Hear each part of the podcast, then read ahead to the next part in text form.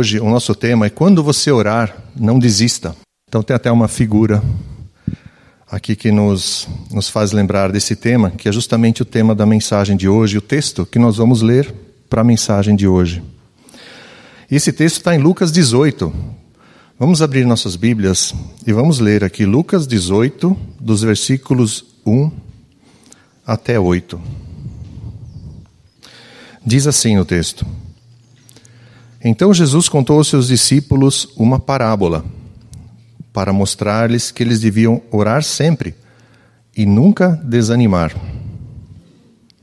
Ele disse: Em certa cidade havia um juiz que não temia a Deus nem se importava com os homens. E havia naquela cidade uma viúva que se dirigia constantemente a ele, suplicando-lhe: Faze-me justiça contra o meu adversário. Por algum tempo ele se recusou, mas finalmente disse a si mesmo: Embora eu não tema a Deus e nem me importe com os homens, essa viúva está me aborrecendo. Vou fazer-lhe justiça para que não venha me importunar. E o Senhor continuou: Ouçam o que diz o juiz injusto. Acaso Deus não fará justiça aos seus escolhidos, que clamam a Ele dia e noite? Continuará fazendo-os esperar? Eu lhes digo: Ele lhes fará justiça e depressa. Contudo, quando o filho do homem vier, encontrará fé na terra? Então, até aqui o texto. Vamos orar. Podem ficar sentados mesmo. Querido Deus, nós queremos te agradecer pela tua palavra e agradecer por esse texto, por isso que Jesus falou. Ajuda-nos a entender a mensagem que o Senhor tem aqui para nós hoje, que isso fique fixado em nossos corações, Senhor. Nós pedimos a Ti, em nome de Jesus. Amém.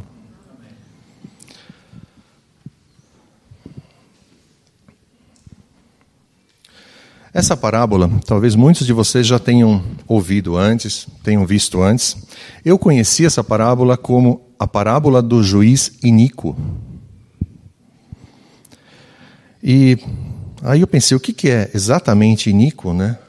Eu procurei no dicionário e eu achei interessante, né, que iníquo significa contrário à equidade, contrário ao que é justo. E a própria palavra iníquo também tem alguns sinônimos que podem ser usados. Um deles é mal, outro é perverso, outro é malévolo. Aí eu pensei, ainda bem que esse juiz só existia naquela época, né? Hoje em dia a gente não tem mais esse tipo de, de pessoa, né? Então, a gente acha que isso aqui é só daquele tempo, mas não é, né? A gente vê que ainda tem hoje. Mas o foco aqui não é esse, gente. O foco aqui é outro. É, e, esse, título de juiz iníquo se encontra em algumas versões da Bíblia. E eu achei interessante que na versão NVI, essa parábola ela tem um outro nome.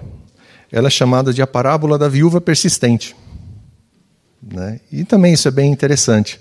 Eles colocaram um outro, um outro título para ela que é, tem, tem bastante a ver com o que a gente tem aqui para aprender.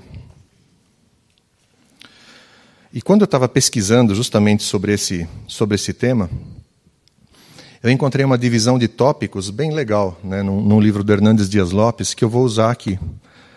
Né, e algumas citações dele também. Né, mas o importante é a gente ver agora o, o que, que Jesus está querendo nos dizer aqui. Essa parábola tem uma, tem uma diferença em relação a outras parábolas que Jesus contou. Nessa parábola, Jesus começa nos dando a lição nos explicando. E depois ele conta a parábola.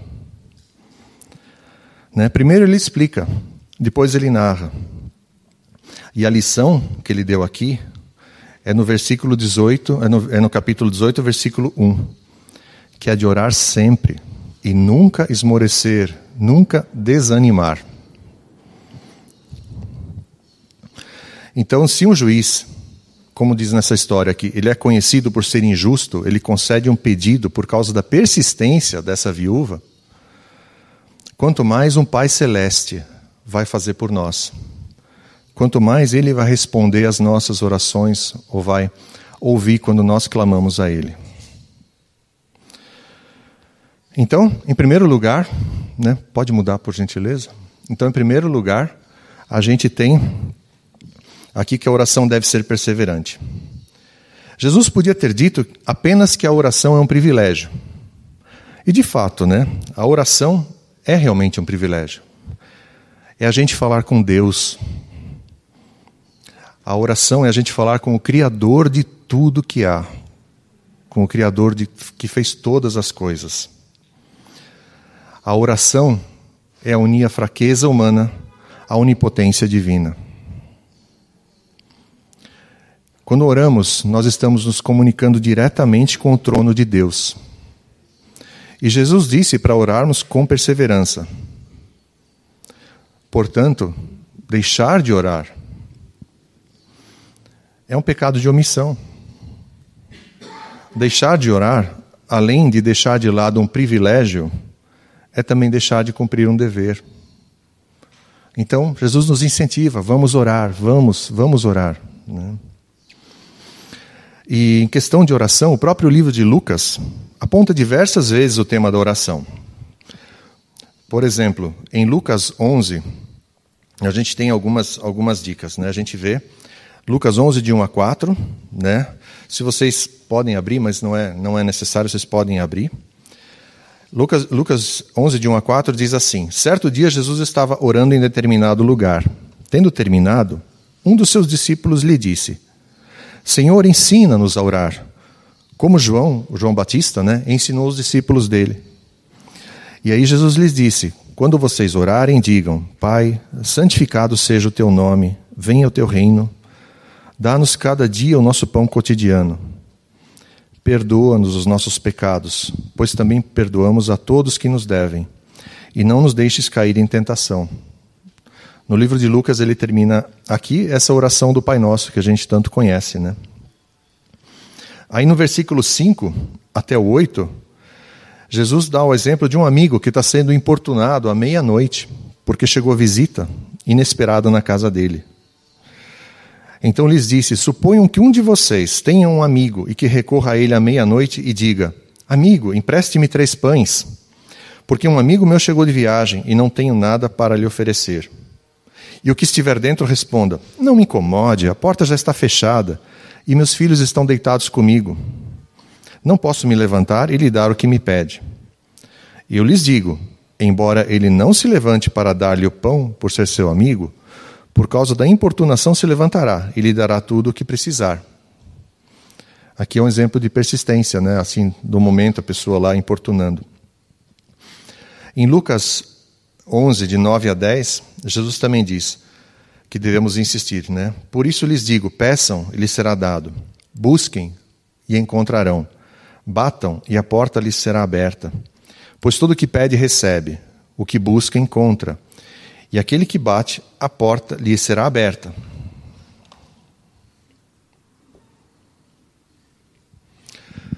E o texto ainda continua. Nos versículos 11, 12 eh, e 13, Jesus fala mais ainda.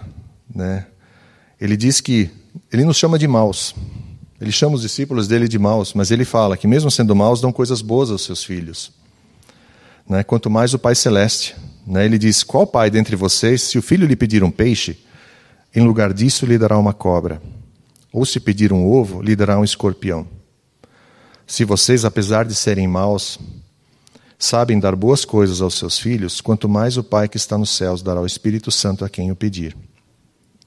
Então a gente vê bastante exemplos aqui de Jesus ensinando os discípulos dele, falando: peçam, insistam, né? E o Pai Celeste, ele fala que ouve. Ele fala que ouve. Né? Agora, em segundo lugar, né, temos o próximo, por gentileza. A oração é o remédio contra o desânimo. Jesus fala para não desanimarmos, não esmorecermos. A oração é um exercício espiritual e demanda a nossa energia. Da mesma forma que os nossos exercícios físicos ou mentais também demandam nossa energia. Nós precisamos de energia para realizar um exercício físico, realizar um exercício mental, que pode ser uma preparação para uma prova, um estudo, alguma coisa que nós estamos planejando. A gente consome energia com isso. Mas nesse, e nesse verso, então, Jesus está ensinando os discípulos e, por extensão, a nós hoje, né, a não desanimarmos. O desânimo, aqui, segundo o, o Hernandes, aqui, ele diz: o desânimo em orar vem não quando nós oramos muito, mas quando oramos pouco. Porque sem oração nós perdemos o vigor, o vigor espiritual e o poder para enfrentar as lutas e as perseguições que nos sobrevêm. Alguém aqui já tentou correr, eu vou dizer assim, 100 metros sem ter treinado? Eu hoje estou numa condição que eu acho que eu não corro mais nem 10 metros. Mas que dirá então correr uma São Silvestre? Ou uma maratona? Né? Como correr isso? Como que você vai fazer isso? Né? Ou como é que você vai participar de um concurso público? Vamos considerar assim que realmente é, pelas notas, pela, pela, pela classificação da pessoa, né, que ela vai ser escolhida, mas ela vai se preparar para isso. Um vestibular, você tem que se preparar. Uma prova, na escola, na faculdade, você tem que se preparar. Né? Da mesma forma, sem oração, nós deixaremos de treinar os nossos músculos espirituais e vamos perder a conexão com as alturas celestiais. Então é importante que a gente treine, que a gente ore muito. Eu acredito que todos nós já conhecemos pessoas, já vimos pessoas que, apesar de muitas lutas, sofrimentos, provações, continuam firmes com o Senhor Jesus. Continuam crendo no Senhor Jesus. E qual é o segredo? Por que, que essas pessoas continuam crendo? Se a gente perguntar, provavelmente porque a pessoa já estava treinando lá atrás. Ela já vinha treinando os músculos espirituais da oração e conseguiu então passar pela fase difícil. Aqueles músculos espirituais foram treinados e sustentaram essa pessoa. É como no caso da corrida, né? A pessoa não sai correndo a maratona sem treinar, ela vai treinar antes. Então, treinemos a oração. Treinemos a oração. Oremos. Né? Não vamos nos esquecer disso. Em terceiro lugar, a oração não é um pedido de um desconhecido a um magistrado injusto, como na história que Jesus contou. A parábola deixa bem claro o contraste entre a viúva e os escolhidos de Deus. Existem contrastes bastante interessantes.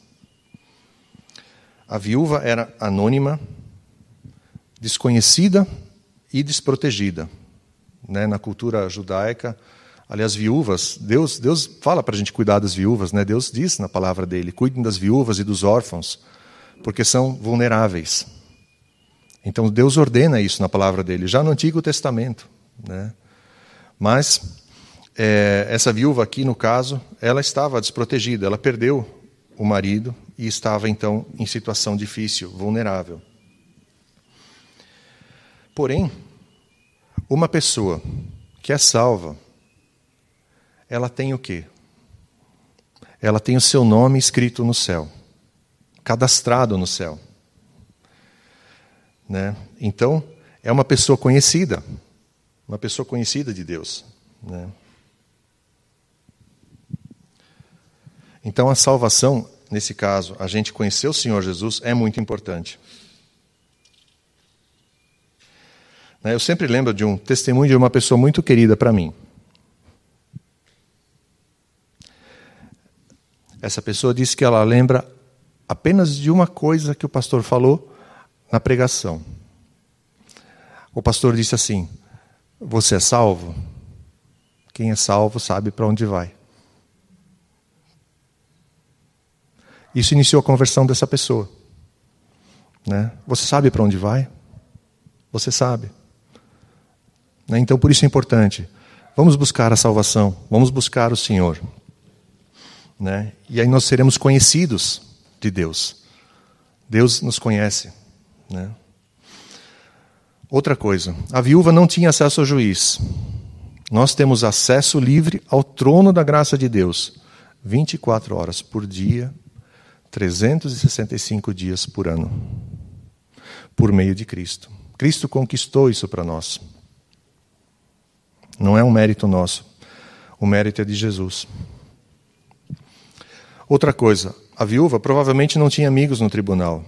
Nós temos junto ao Pai Jesus Cristo, nosso advogado, o justo, ele é o nosso sumo sacerdote e nos assiste nos nossos momentos de fraqueza. Outra coisa, a viúva provavelmente não tinha nenhuma garantia ou promessa de que ela seria atendida. Nós temos as Escrituras, com centenas de promessas. Tem muitas promessas aqui dentro. Né, que falam do cuidado gracioso de Deus conosco. Né, gracioso porque é imerecido, não é por mérito nosso. Porque Deus se alegra em nos ajudar. Deus se alegra em cuidar de nós. Em Hebreus 4, 14 a 16, diz assim: Portanto, visto que temos um grande sumo sacerdote que adentrou os céus, Jesus, o Filho de Deus, apeguemos-nos com toda a firmeza à fé que professamos. Pois não temos um sumo sacerdote que não possa compadecer-se das nossas fraquezas mas sim alguém que, como nós, passou por todo tipo de tentação, porém sem pecado. Assim sendo, aproximemo-nos do trono da graça com toda confiança, a fim de recebermos misericórdia e encontrarmos graça que nos ajude no momento da necessidade. Aqui a gente vê o autor dos Hebreus está falando: aproximemo-nos do trono da graça com toda confiança, porque o sumo sacerdote ele se compadece de nós que é Jesus Cristo.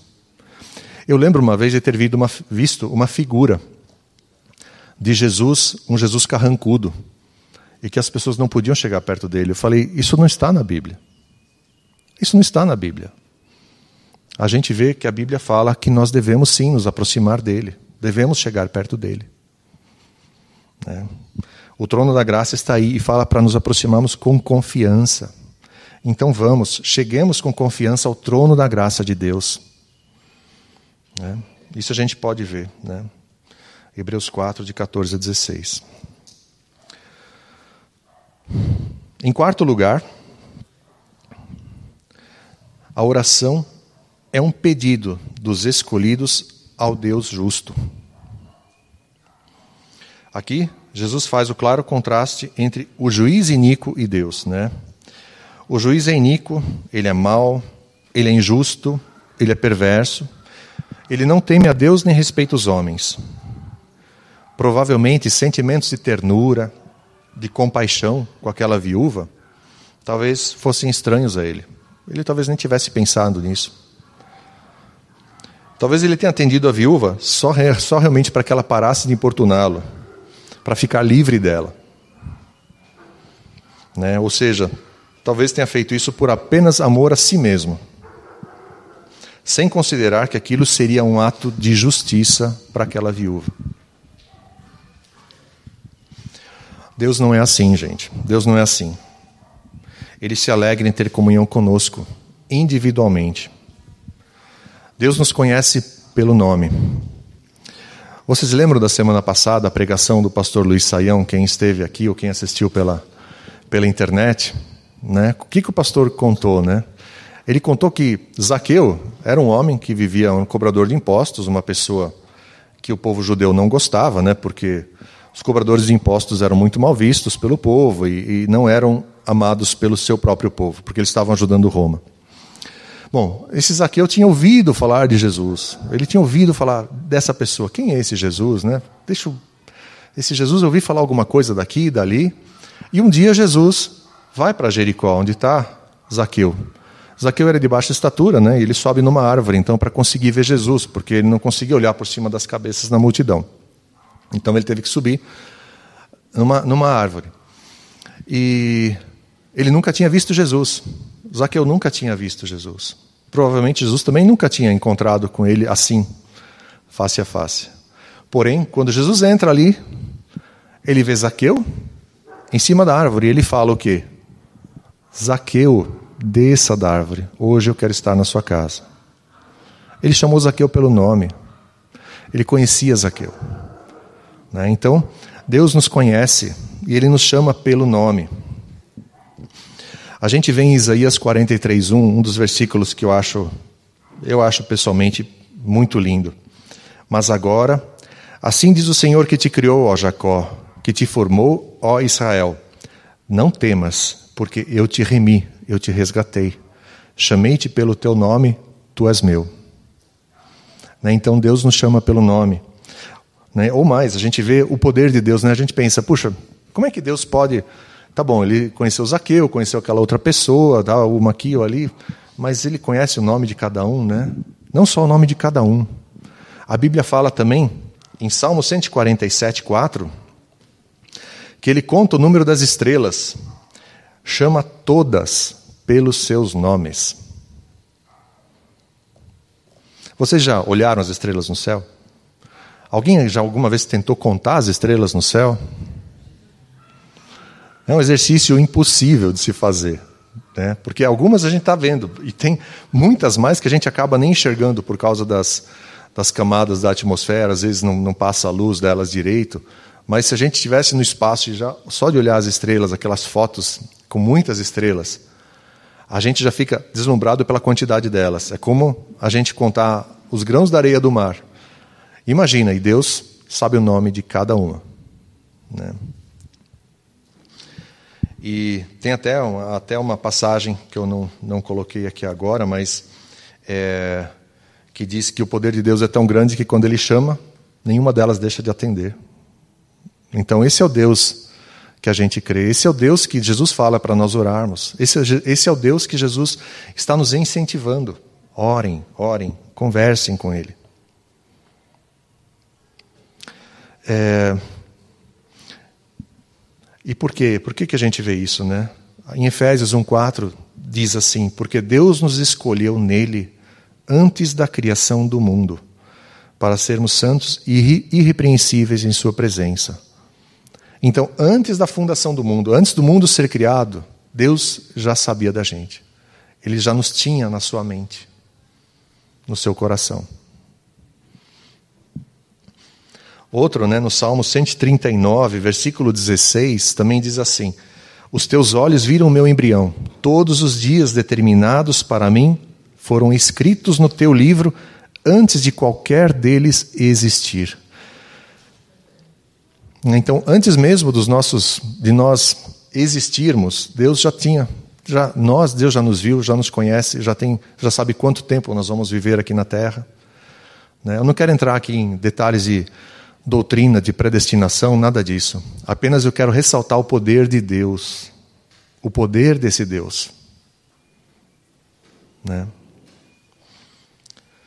Então, o que Jesus está dizendo aqui, a oração é justamente a esse Deus, a esse Deus que nos conhece, esse Deus poderoso, esse Deus que nos ama. Né? Agora, em quinto lugar, né?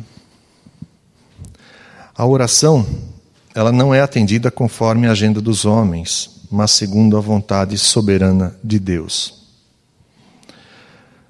Né? Mesmo quando os escolhidos de Deus clamam por Ele de dia e de noite, mesmo sabendo que Deus os defende. Nem sempre a oração é atendida como nós queremos.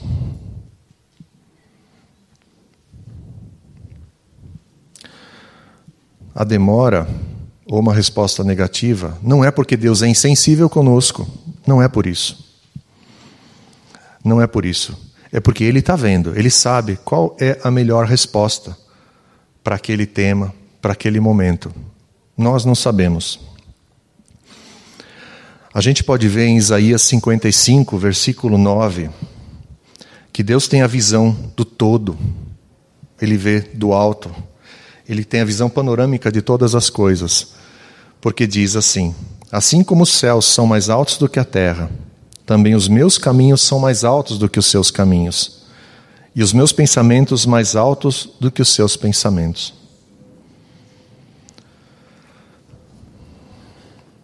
Esse texto me lembra muito uma canção que eu ouvi, talvez aqui muitos conheçam. ela se chama O Tapeceiro. Né? Não sei se vocês conhecem, do, acho que é do Estênio Botelho Nogueira, se eu não me engano, essa canção. Ela diz assim: Tapeceiro, grande artista, vai fazendo o seu trabalho, incansável, paciente no seu tear. Tapeceiro não se engana, sabe o fim desde o começo, traça voltas, mil desvios, sem perder o fio. Minha vida é obra de tapeçaria, tecida de cores alegres e vivas, que fazem contraste no meio das cores nubladas e tristes. Se você olha do avesso, nem imagina o desfecho. No fim das contas, tudo se explica, tudo se encaixa, tudo coopera para o meu bem. Quando se vê pelo lado certo, muda-se logo a expressão do rosto. Obra de arte para a honra e glória do tapeceiro. Não é assim? Vocês já viram um tapete, gente? Como é um tapete? Quando a gente olha o tapete só pelo lado avesso, a gente vê um monte de fios emaranhados, não consegue entender direito o que está acontecendo. Mas quando a gente vira e olha o tapete pelo lado certo, a gente vê a obra que o tapeceiro fez. Né? Então, às vezes o os fios dão voltas que a gente não imagina. Né? Tem diversas cores, alegres e vivas, outras, como ele diz aqui, nubladas e tristes. Fazem parte do tapete, fazem parte da nossa vida. Né? Isso é para honra e glória do tapeceiro. O tapeceiro é o próprio Deus que está fazendo isso. Está tecendo o tapete da nossa vida. Bom, e para concluir, então, a mensagem de hoje, em sexto lugar, a gente tem o fim dos tempos será marcado, será um período com grande necessidade para a prática de oração. Né? O fim dos tempos será marcado pelo declínio da fé, portanto, pelo esfriamento da prática de oração. Mas por que, que essa parábola termina com esse versículo? Ele está falando do juiz, da viúva, e aí ele, ele termina com esse versículo: Quando o filho do homem vier, encontrará fé na terra? Por que, que ele está falando isso? Porque essa parábola é, na verdade, a conclusão do ensinamento sobre o futuro, sobre o fim dos tempos que Jesus estava dando no capítulo anterior, que é o capítulo 17, dos versículos 20 a 37. Isso vocês podem ler depois em casa. Jesus aqui está dizendo que no final as pessoas se tornarão mais desatentas para as coisas espirituais. Temos muitas coisas aqui no mundo que desviam a nossa atenção. Por isso, a pergunta perturbadora de Jesus é uma pergunta perturbadora, se a gente pensar. Né? Será que vai ter um dia que não vai ter fé, não vai, as pessoas não estarão orando? Eu hoje em dia quando eu olho para o mundo, eu, eu, vejo que isso aqui está chegando cada vez mais perto, né? Mas é bom que Jesus tenha citado isso para a gente ficar atento. A questão importante aqui é se haverá um povo fiel que tenha persistido em oração e não tenha perdido a esperança quando Jesus Cristo voltar. Essa parábola, então, é um incentivo para que se continue em oração, sem perder a esperança nos tempos de espera, até que o Filho do Homem venha. Que Deus nos abençoe. Amém.